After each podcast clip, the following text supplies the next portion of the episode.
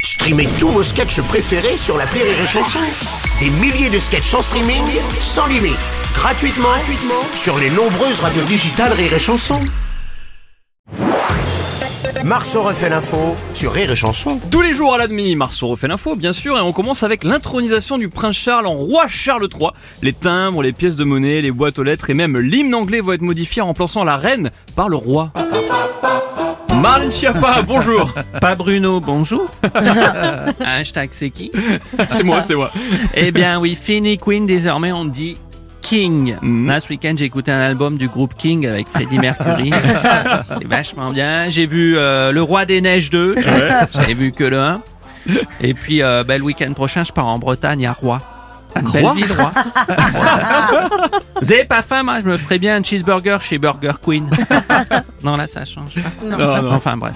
Comme le disait Ponce Pilate. Vous Oh. connaissez Ponce Pilate Oui, j'ai peur. hein.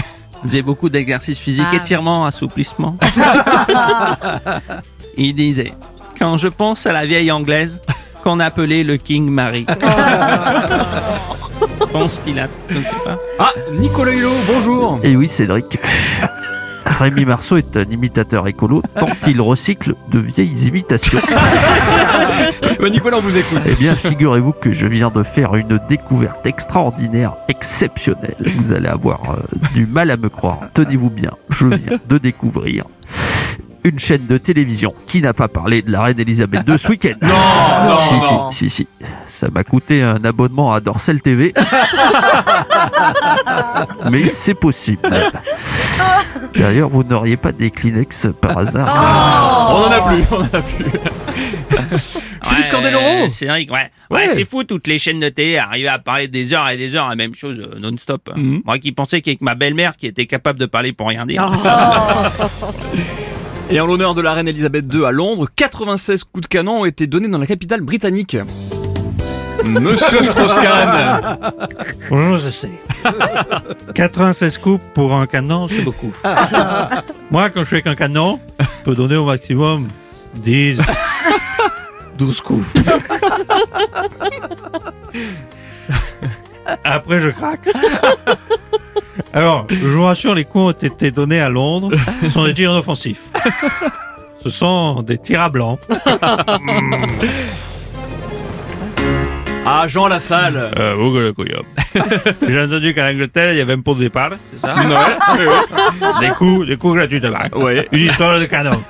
Ça m'intéresse, moi, vous le couillon. Et on revient en France après une baisse significative pendant la période du Covid. Une étude révèle que près de la moitié des salariés français ont posé au moins un arrêt maladie en 2022, un chiffre en nette progression. Michel Simès, est-ce que vous nous confirmez ça Eh bien oui, chers amis, près d'un Français sur deux atteint de Bruno Roblesite, Euh, pathologie qui empêche l'individu de se lever le cul pour aller bosser. Évidemment, certaines personnes sont plus à risque que d'autres, notamment celles qui consomment, qui consomment pardon, cette euh, substance alcoolisée de couleur rose servie très frais, notamment l'été. Hasard ou pas, Bruno Robles fait partie de cette euh, catégorie de personnes. Je veux bien, moi, cette catégorie de personnes. Vous le couillon. Et monsieur Cizère, Oui, président Euh, Hollande. certaines personnes, c'est faux, n'ont pas posé d'arrêt maladie en 2022. C'est vrai. Manuel Valls, par exemple.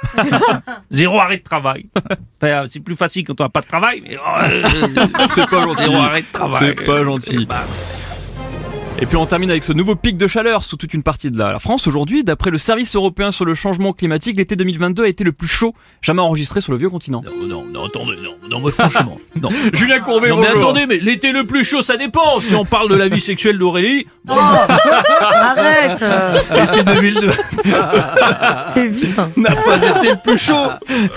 Donc si je résume, cet été, on a eu très chaud euh, et cet hiver, à cause de la crise de l'énergie, on va avoir très froid. Ben, on n'a pas fini d'entendre aller Michel Sardou. ça, c'est moi qui vous le dis. Alors, Il y a de quoi avoir du regret. Non mais évidemment, si seulement en 2021, le PSG avait fait tous ses déplacements en champ à voile, on n'en serait pas là, mais évidemment. Croyez-moi, évidemment. Marceau refait l'info tous les jours en exclusivité sur Rire et Chanson.